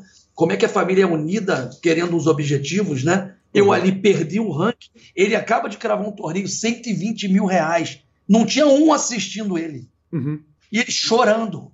Uhum. Sabe? Eu chego me emocionei, chorando. Ele chorando que eu tinha sido eliminado, sabe? Uhum. Tanto é que eu, que eu, vejo que ele crava lá, eu saio correndo. Eu estava falando, dando entrevista para acho que Super que eu falo, não, não posso falar. Eu saio correndo e vou abraçar ele. Uhum. Por quê? Pô, é o feito dele, cara. O moleque que tava 21 anos, cravou dois Six Max no Million, tem noção disso? É um feito muito grande. E ninguém torcendo ali, ninguém assistindo, porque tava todo mundo focado, porque eu já tinha sido ultrapassado. Uhum. E eu vejo isso, eu, eu, vejo isso como o meu discurso é nesse, é nesse, é nesse sentido, é saber valorizar. Volto a falar, os Floys, os Dira, que são muito foram muito importantes. Quantas vezes eu via eles dando a mão um pouco mais lenta para esperar chegar, não só a mim, mas todas as pessoas que estão no ranking, eles podem te, te, te confirmar isso, porque eles sabem o sofrimento que é. A tensão que nós estamos ali, Calil, uhum. é muito grande. Parece não, mas é muito grande. Porque por trás do não dinheiro tem a obrigação de vencer. Eu, principalmente esse ano, eu senti mais pressão estando com 1.600 pontos à frente do que no ano de 2017. Porque eu já tinha passado por isso, a cena se repetindo, a família inteira na torcida, e eu falo, cara, não tem como. Eles vão, eu vou ganhar e vou tirar ponto, e vou fazer ponto, e vou correr. Ah, mas eu não preciso do high roller, mas eu vou jogar. Eu vou preciso dar um tiro ali, mas eu vou jogar, sabe? E o meu discurso foi baseado nisso, em agradecimento. Eu agradeci a eles, agradeci a muito jogador. Teve jogador que estava comigo fazendo H1, final de H1 ou final de outro torneio. Eu lembro e eu sempre enquanto eu não conhecia o rapaz, um de Minas, que fez a HU comigo no High Roller de Salvador, eu perdi para ele, e o outro menino de, de Gramado. O garoto, ele viu que eu estava agoniado, que eu estava em duas FT e as duas no HU. Como é que eu jogo dois HU ao mesmo tempo? Não tem como. Não tem jeito. Eu vou perder um. Sabe o que ele falou? O garoto não me conhecia. Falou assim: Tu quer dar uma pausa? Eu olhei assim: Por quê? Pô, tu tá ali no outro, cara. Vai lá, a gente para aqui. Aí eu perguntei para dizer, mas pode dar uma pausa? Não, a gente pode ver, antecipar. Aí ele, aí, eu, aí ele falou assim: não, eu saí da mesa, eu ganhei uma mão, tu ganhou outra mão. Uhum. Difícil tu pegar uma pessoa assim, né? É. Entendeu, Cali? É, é, sensacional, então, é muito diferenciado, né? Pô, é diferenciado. Aí, aí eu, eu, ainda lembro das palavras dele. Ele falou assim para mim: quantas pessoas queriam estar no teu lugar agora, brigando pelo ranking, duas mesas finais, não sou eu que vou te atrapalhar. Pô, isso é chocante. Uma pessoa que tu nunca viu na vida. Entendeu? Quando te, arriscado tem pessoas que é tua amiga e não fazem isso, pelo contrário. Querer se aproveitar da situação. Então eu agradeci também a esses jogadores. Eu sei o nome, mas eu não citei nome, que às vezes a pessoa pode não gostar e tal. Eu agradeci essas pessoas também, a esses jogadores. Agradeci ao pessoal da fila do caixa. Isso tá tudo no meu discurso, tá? Tá uhum. tudo na, na, nas minhas palavras. Que quando viam que eu chegava ali correndo, passa à frente, porque sabia que tu normalmente chega ali no último tiro, né? Hora nenhuma, mesmo sendo fila VIP, tu tem que respeitar a fila VIP. Tem, é, tem a, fila, tem a VIP, mas é fila. Uhum. O pessoal vai lá, vai na frente, vai lá, vai lá. Também agradecer esse pessoal que por várias vezes me encontraram ali. Agradecer minha família, que eu abri mão de alguns eventos. Pô, no, sábado mesmo, lá no Milho, foi, foi a, a, o catecismo da minha filha, com festinha, todo mundo presente. Né? lá com bolo e churrasco e não sei o quê, e o pai dela não podendo estar presente. Eu quase fui, eu quase larguei tudo e vi para poder participar desses momentos que eu participo de todos os momentos dos meus filhos. Só que era o dia do 2 do 8 Game e eu estava no ranking também. Infelizmente eu não pude ver. E eu quero agradecer a compreensão da minha esposa, da Julieta Novaes, da minha filha Júlia, que foi ela que fez o catecismo, e ela entendeu tranquilamente que o pai não pôde ir e de toda e todos os meus filhos que foram para lá sofrer, ralar, o, o Marcelo Mesqueu, filho, que fica na fila do caixa, a outra filha também, a Eniale, que fica correndo para lá e para cá, a Fernanda, todos esses, o título é nosso, não é só do pai, é de todo mundo. Bacana demais, Mesquil. Eu queria agradecer o carinho, a atenção, o retorno. Quer dizer, te peguei no momento, no meio de um tsunami, acabou o Campeonato Brasileiro, chegando Natal Cara, obrigado pelo carinho, obrigado pela entrevista fantástica, parabéns para você, parabéns pela família, que evidentemente ganha junto com você esse título de Campeonato Brasileiro e faço votos que em dezembro a gente esteja aqui conversando de novo com ser bicampeão. Ah, cara, eu, eu vou. Eu posso não ser o bicampeão, mas vou dar um trabalho para eles. Hein? E eu também, eu lembro de umas, umas entrevistas de vocês, logo na segunda, terceira ou quarta etapa, aí previsões do. Como é que vocês falam previsões do, do, do é isso? Aham, uhum, sim. Aí o lança, não, eu não sei qual é a previsão, mas o Mesquita faz duas FT. Uhum, sim. Eu lembro que ele, que ele fez essa previsão. Cara, e nós fizemos quatro, cinco em cada etapa. Foi um ano bizarro, com 22 ou 23 FTs, uhum. 12 troféus, 5 de primeiro lugar, pontuação recorde, que eu acho que nós não vamos bater essa pontuação nesse formato de sete etapas por ano, nem em 10 anos. Uhum. Apesar do pessoal estar tá evoluindo muito para ranking, quando chega no certo ponto, o pessoal está evoluindo. E se, se Deus quiser, ano que vem, nessa data aí, estaremos aqui falando desse bicampeonato. Marcelo, obrigado por interromper seu dia de trabalho aí, esse carinho com o PokerCast, que satisfação. E encontramos, se tudo der certo, encontramos em Brasília na primeira etapa. Eu estarei lá com certeza. Bacana eu acho demais. Que eu sou mais certo, mais certo do que o baralho. É, eu tenho certeza, eu, eu não, não tenho a menor dúvida. Bacana demais, muito obrigado, viu? Tá, agradecer aí também ao pessoal da. Todos os teus. O pessoal que te assiste, que é uma audiência boa, o pessoal que gosta do poker, gosta de saber o que acontece no mundo do poker. E dizer que, gente, todo mundo pode. É, é não é fácil, é determinação. Você pega, estuda, faz o que eu faço, Calil. Sabe qual é o meu segredo, Calil, para ganhar? Diga. Hein, Calil? Diga. Vou te contar. O meu segredo é ser amigo de todo mundo. Uhum. Tu, quando é amigo de todo mundo, todo mundo te ensina um pouquinho. E eu vou mixando. Eu pego um pouco de cada um, consigo aplicar as mesas. Rapaz, e como dá efeito. É impressionante o que a pessoa te passa, o que, o que você fala, o que você vê, e você começa a praticar, a colocar. Nada mais é que um coach. Eu tenho um coach coletivo hoje. Eu acho que eu tenho os melhores jogadores do Brasil que já me passaram alguma coisa, sendo numa conversa, sendo no assistindo eles, mas assistindo todo mundo pode assistir, né? Você olha e aprende. Uhum. Mas tirando dúvidas mesmo, esse é eu queria agradecer a todos os profissionais, agradecer o Akari também, que foi o meu primeiro coach, o João Bauer, não precisa falar que foi o segundo que também botou a gente nessa posição aí, e o restante é torcer para a vida, seguir bela, fazer o que a gente gosta, sempre ao lado da nossa família, que é o, o lado mais importante, acima de tudo, reconhecendo Deus, né? Deus cuidando do nosso, da nossa caminhada. Ele sabe o momento certo. Tanto é que ele, ele fez eu perder. Ele não fez eu perder. Ele, ele viu que eu perdi com honras, uhum. sem rancores, sem revanchismo, com o coração aberto. Tanto que eu perco, vou lá, cumprimento o, o rapaz que ganhou, que é meu amigo, e fico leve. Dois anos depois ele me recompensa. Na mesma, olha como é que o mundo é, cara. Olha como é que Deus é perfeito. Ele me coloca, primeira etapa de líder, me bota até a última etapa liderando e fala: agora vai com um pluzinho. Leva o recorde também de ponto. Pô, é fascinante, cara. Fascinante. Sensacional. Sucesso para você esse ano maravilhoso. Para o Poker no Rio de Janeiro, que teve uma vitória importante na justiça. Teve um evento maravilhoso, essa WSOP. Parabéns para você, parabéns para o Rio, parabéns para a família, parabéns. Sensacional, Marcelo. Tá bom, Calil. Então ficamos com Deus. Que Deus abençoe todo mundo e nossa comunidade. Um abraço. Até mais. Obrigado.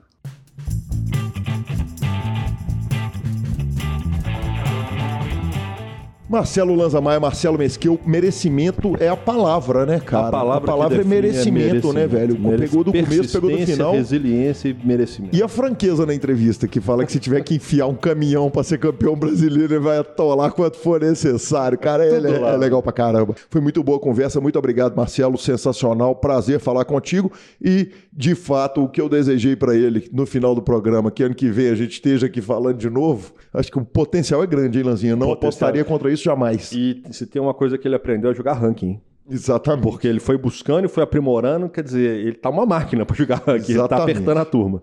Tweet? Tweets, tweets. Começamos com o Pitãozinho. Uh, Pitão FMG, arroba Pitão FMG, Verdades Mundiais. Não, Verdades não, Mundiais. Não, não, não. Ele tá me queimando. Ele tá me... É o segundo. Ele soltou uma, um mês atrás que Azeitona preta é o melhor vegetal do universo. Eu queria matar ele quando ele falou uma bobagem desse tamanho. E agora ele postou o seguinte: verdades mundiais. Anime é ruim demais. Qualquer hora é hora para tomar uma cerveja. Poker Online é top 3 invenções da humanidade. Cara, ele tomou uma chuva de reclamações a respeito do número 1. Um. E não é. foi pouco, não. É, eu... Ele tomou. Eu fui lá nos comentários, ele tomou 30, 40 comentários que falam assim, tipo, tira o número 1. Um. Se você não gosta, ok, mas falar que é ruim demais. Que aborto, Pitão. Cara, que anime é, polêmica, é bom demais. Polêmica. Olha pra trás, olha pro seu lado aí. Anime, anime. Cara, anime, polêmica anime. é bom demais, não, velho. Pô, é igual falar mal do YouTube no Facebook. Quando eu tinha Facebook, era uma das minhas grandes diversões. Depois, eu lembro disso. Depois ele ainda escreveu: quem usa baralho duas cores é mau caráter, tem fortes, fortes tendências a matar cachorro na rua e por aí vai.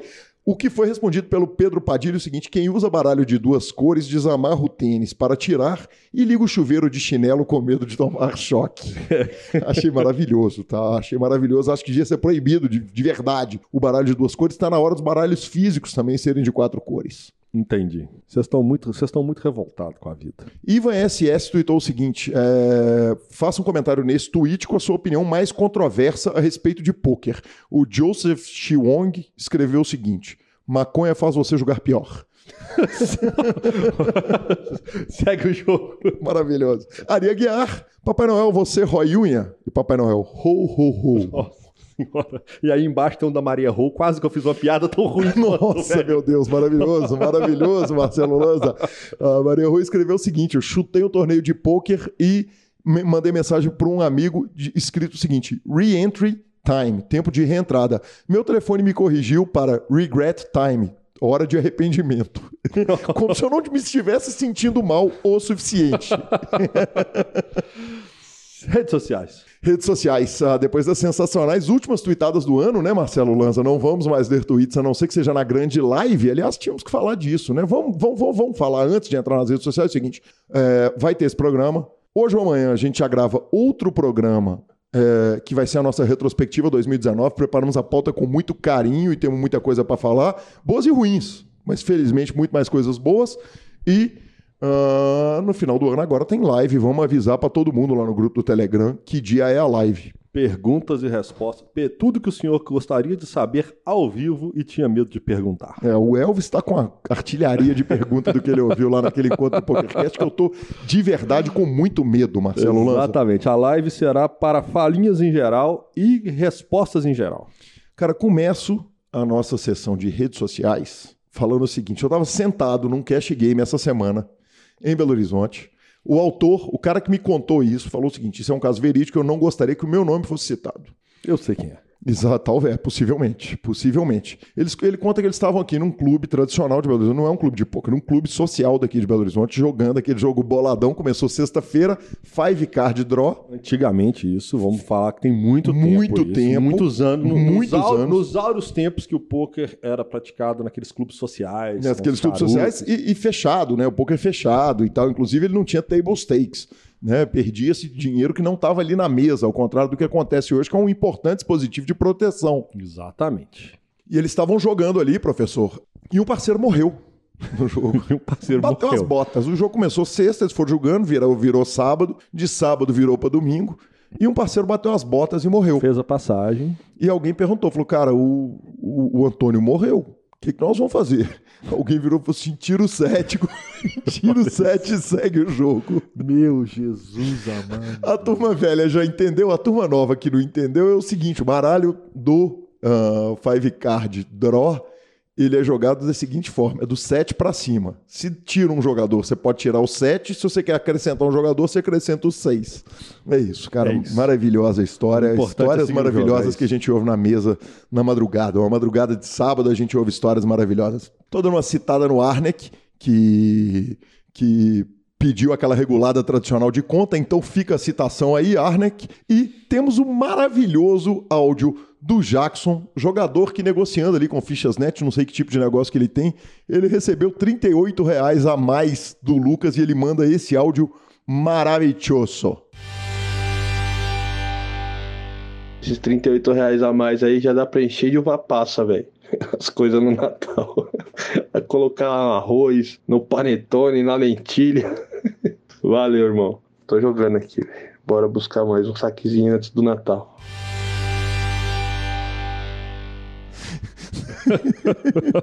Cara, gênios, né, velho? A galera do poker é muito genial, só, velho. Só vejo ídolos pela frente. Só vejo ídolos. Aproveito para recitar o Pedrinho que me eliminou. Pedro, cara, gente fina pra caramba, jogou muito bem o Campeonato Mineiro. Espero que ele esteja gigante, que arrume uma nota, me chama pro churrasco. E essa semana aconteceu um negócio especial, né, Lanza? É, o Lucas mandou uma foto do painel do carro dele ouvindo algum sertanejo ou pokercast, não sei o que que foi. E você mandou na Insta, você responde com a foto do seu painel com a falinha que eu achei espetacular. Não, aí ele, ele veio da falinha que era tudo igual. Eu falei, não, não é tudo igual não, patrão. O painel do seu carro é o iPhone 11, o meu é o Nokia da, cobrinha, da cobrinha, aquele azul. falei, a diferença é só essa. Cara, outro dia uma moça me chamou a atenção de que o tijolão não era Nokia, era Motorola, velho. A música do Jorge Matheus tá errada. Não, mas é porque depois nós tivemos Nokia 6120. Mas, mas não era o tijolão. O tijolão era, tradicional era, era, era o PT550 da, da Motorola, Aquele exatamente. que era uma mochila e tem o melhor sinal de celular, até porque a antena dele era dos tempos de guerra, né? Exatamente. Ele pega tempo de guerra, velho. Ele pega no meio do Tempo de deserto. guerra, velho. Que homem, Lanz, eu te amo. Aquilo era velho. considerado arma branca, por isso que ele foi proibido. É Você verdade. bate na cabeça, você É mata. verdade. Você imagina, velho, você entrar num, num avião moderno, arrancar um celular daquele, bater o flip e puxar a antena, Você velho. fala Você em tá qualquer você- lugar. Tá louco, você tá de brincadeira. Ah, Lanzinha, falar em coisas mais antigas aí, o professor Sequela, vice-campeão do 100K da oitava do High Roller, 100K do CPH, que homem, hein, Não tá velho? usando isso mais, né? Tá Eu não tava Deixa eu usando. te falar, já- já- na hora que o federal já consegue definir que o jogo é habilidade, o Sequela vai lá e consegue fazer mais um resultado e complica a nossa luta E toda. começamos tudo de novo. Cara, falinhas maravilhosas. Dinho Mansur eh, me mandou o seguinte, falando a respeito da maravilhosa entrevista do, do Carlos Monte, ele me manda o seguinte, que papo é este foto feia em mesa final? E me mandou duas fotos maravilhosas de mesa final e de campeão. Ele é fotógrafo. Então lá no jogo dele, meu amigo, as fotos são sensacionais. Dito isso, eh, ele emendou com elogio total. E, cara, como eu recebi carinho de fotógrafos e não fotógrafos, de gente do poker que adora quando a gente sai do, do, do- do meio do poker e vai fazer entrevista de vida e da percepção de outras pessoas que não são jogadores no meio do poker. Obrigado, então, pelo carinho de todo mundo que manifestou com a gente. Ah, o Thiago Pimenta falou o seguinte: será que o PokerCast regula a conta? Cavalito falou no programa, estava na modal swing da carreira ontem, se livrou do ferro. Hoje o Bauer crava o main event do WSOP de punta. Paga nós, Cavalito e Bauer. Segue o jogo. Exatamente. Falar em contas reguladas e maravilhosas, cara, a Bruna, esposa do Muca, me contou simplesmente o seguinte: fomos pro Millions escutando, fomos pro Millions de carro escutando o PokerCast. Não Aí deu outra, né, Lanza? Chegou lá e cravou, né? troféu. Não, não, troféu de primeiro, né? Claro. Não é qualquer troféu, não, senhor. Luiz Quintal escreveu o seguinte: que entrevista fantástica das melhores que vocês fizeram, falando a respeito do Carlos Monte. Adoro essas entrevistas que extrapolam um pouco e nem se enfim. Aquilo que eu falei ali atrás, e depois ainda emendou o seguinte: entrevista da Flora também foi muito bacana. Fui correndo e li todas as colunas de- dela. Parabéns pelo trabalho. Você nunca pensou em fazer um podcast sobre música? Pensou. Sim, não, nós vamos fazer um podcast, um episódio de um podcast sobre música com o Sérgio Prado. Só não tive condição ainda, só não, não consegui parar. É porque são poucas semanas. Exatamente. Só 52 no ano. É, mas também só deu tem pouco material de gravação, pouca pauta pra fazer, pouca entrevista pra gravar, né, professor? Porque é só ele que trabalha. Não, eu não disse isso. Não, mas é verdade. Ah, Obrigado. Eu tra... No programa, meu trabalho total é vir aqui e Isso é gravar. estrela, gravar aí. Gravar, É, velho. Você trabalha como a estrela que você é, tá mas, louco? mas tem uma vantagem também, porque meu tipo de, de tanto de humor e de tirada, ela é aquele automático. Então, assim, se eu ler antes, é muito ruim. E eu já tive de ler cinco vezes a pauta do, do final do ano, porque você me pediu a pauta da retrospectiva, porque ela não é pra ser. De- Pra ser no, no é, pra dela não pode ser feita, é, exatamente. Ela mas não aí pode eu ser feita li, na mas é espontaneidade. porque aparece, aparece pra mim na hora. A hora que eu leio, bum. É, mas semana passada eu entrevistei a Josi, ela perguntou se ela falou bem. Eu falei: se o Lanza não abrir o olho, eu mando ele embora e trago você pra fazer programa comigo, Josi. Há, boatos que tem muita gente capacitada pra fazer o meu lugar. Cara, recebeu um e-mail maravilhoso do Leonardo Souza, bacana demais. Ele conta que ele é carioca, tem 26 anos. Aliás, temos dois Leonardo Souza. E ele trabalha com desenvolvimento de software. Ele começou a ouvir o, poker, o PokerCast há dois meses atrás. E ele ouvi nove horas de PokerCast por dia, Marcelo Lanza, simplesmente. E, e ele estava contando que o, o PokerCast funciona para ele como uma espécie de coach mental. Bicho, que, que o bem que faz para ele, elogia a gente pra caramba, traz um carinho inacreditável e faz uma comparação com o PokerCast é uma espécie de Marvel, que a gente consegue levar o lado humano de cada máquina, monstro e herói que nós entrevistamos. Agradeceu pra caramba e evidentemente não dá pra ler o e-mail todo, o e-mail foi grandão e cara, eu tava eu e o Lanza aqui lendo, emocionadíssimos. Muito obrigado pelo carinho, Léo, ah, Leonardo Souza, carioca, sensacional ouvir isso. E cara, que bom. Se o PokerCast tá fazendo bem pras pessoas, é isso que a gente, é para isso que a gente senta aqui toda semana. Fenomenal, fenomenal. Muito, muito obrigado pelos elogios e, e nesse ponto o senhor tem razão. Também concordo com o senhor que o Gui consegue tirar o melhor de cada um, de cada entrevistado dele. Eu acho que ele vai puxando dali, puxando daqui, consegue fazer os caras abrirem o coração, falarem mesmo e sempre fica um negócio muito bacana. Muito obrigado pelo carinho. Acabou, vovô? Finalização. finalização? Finalização, dica cultural, né? superpoker.com.br, tudo sobre poker no Brasil e no mundo, onde tem poker, o PokerCast e o Super Poker está. superpoker.com.br clubes, na aba de clubes, você tem a guia de clubes do Brasil, onde jogar a agenda diária do torneios. Temos surpresa vindo pro PokerCast, hein? Na aba de vídeos e no YouTube, transmissões ao vivo dos maiores torneios do mundo, análises técnicas, programas de humor e entrevistas icônicas, revistaflop.com.br, a sua revista de poker há mais de uma década, contando as grandes histórias do poker, assine já e me belisca cobertura mão a mão de torneios pelo Brasil e pelo mundo. Lanza, dica cultural. Cara, a minha dica cultural da semana é, é, inclusive um jogo que o Sérgio Prado ganhou do filho dele de antecipação de Natal, presente antecipado de Natal. É o jogo Death Strange. É, inclusive foi o tema, Death Stranding, foi o tema do, do Nerd ao Cubo que eu assino também desse mês. É, a, o copo dele está aqui na frente, estou mostrando para Guilherme. Não, é legal demais. Eu o cheguei aqui, tá cheio de material, camiseta, livrinho e tal. Que, então, que troço legal, velho. Cara, é um jogo. Ele é um jogo que, na verdade, ele tem uma, uma cadência meio lenta dos jogos que a gente está acostumado de mapa aberto, mas é um jogo que é um aborto o que foi feito em matéria de gráficos. É surreal os gráficos desse jogo. Eu tô assustado com os gráficos desse jogo. Ele é gravado com personagens reais. Ele é uma mega, ultra, super produção que a, a, a Sony investiu muito dinheiro nele e parece estar tá tendo um puta retorno. Então, para quem gosta de um jogo um pouco mais cadenciado é, e com visual maravilhoso, Death Strange. Bacana demais, Lanzinha. Lança de que ano você é? Eu sou de 79. 79, então em... Mil... quarentão. É, é, então em 1989, você já tinha 10 anos, você se lembra de um, de um fato é, impressionante que aconteceu aqui no Brasil, que foi o Brasil e Chile, em que o goleiro... Rojas. Rojas, exatamente. É, um foguete voou no campo e eu, nós não vamos dar spoiler. O que acontece é o seguinte... Que ele corta... Três dicas culturais hoje. A primeira em inglês, podcast 30 for 30 da ESPN, ouça todos, mas o Condor, que é o 30 for 30 do Rojas, que conta essa história, tá maravilhoso. Eles citam até a fogueteira, cara, que foi capa da Playboy e tal. A matéria foi extremamente bem feita. Eu, eu posso fazer um comentário sobre ah, isso? Sim, claro. O mundo era legal demais. o mundo era muito louco, Olha né, velho? Futebol sul-americano era louco demais, né, velho? O jogo de seleção do Maracanã.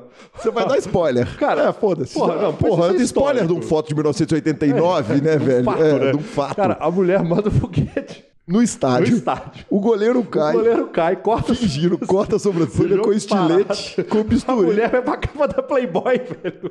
que mundo muito. O mundo cara, era muito mais legal. É maravilhoso. Mas aí o ouvinte vira e fala o seguinte, cara, eu não falo inglês. Ah, não. Então tem um docu... tem a, a NPR, produtora de, de podcast norte-americana, tem um que chama Aliás El Condor. Em espanhol, e aí você vai falar, mas eu também não falo espanhol. Eu vou te responder, nem eu. Vai lá. Mas eu ouvi o programa inteiro e o programa é legal demais, dá para entender tudo, é bacana pra caramba.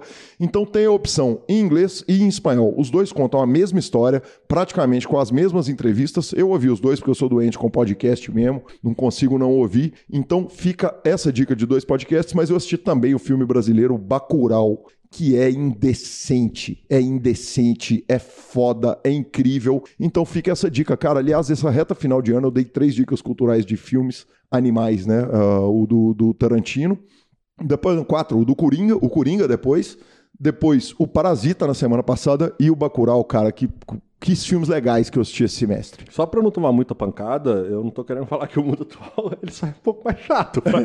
tipo, concordo que o politicamente correto, eu acho que ele tá exagerado, mas de fato ele tem que existir. Ele tem que existir, muita e coisa. Muita coisa o mundo melhorou muito, mundo graças melhorou a muito, Deus, exatamente. Mas é que tinha uma, tem uma pegada leve ali que a gente sente falta de algumas coisas. Uma malevolência do futebol latino dos anos 90. Então, segue o jogo. Instagram e Twitter. Arroba Gui Calil, arroba Lanza Maia, nas duas redes sociais, nos indique, nos dê cinco estrelas, troque suas fichas pelo Fichas Net. A edição é do maravilhoso, fantástico, que homem, Vini Oliver. Não foi nem lá no BSOP nos ver de tanto que estava trabalhando. Eu vi ele, senhor, porque eu cheguei antes, que eu sou um cara profissional. Cheguei antes, cobri o BSOP de ponta a ponta, fiz as entrevistas. Mentira, eu fui lá para julgar. Eu avisei que eu ia, mas roletamos salão, foi sensacional. Obrigado a todos. Até Atolou a próxima. a nota, hein?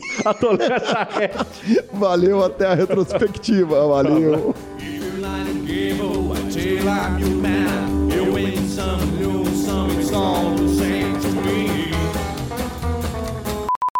Ninguém menos do que Ju.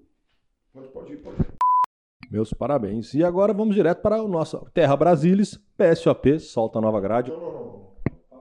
tem a sua notícia, as suas notícias que eu te pedi pra você levar. Não. É WSOP. WSOP. Ah, tá. Mas esse aqui é EPT. Não, sim. Ah, porque não tinha o número aqui do EPT, porra.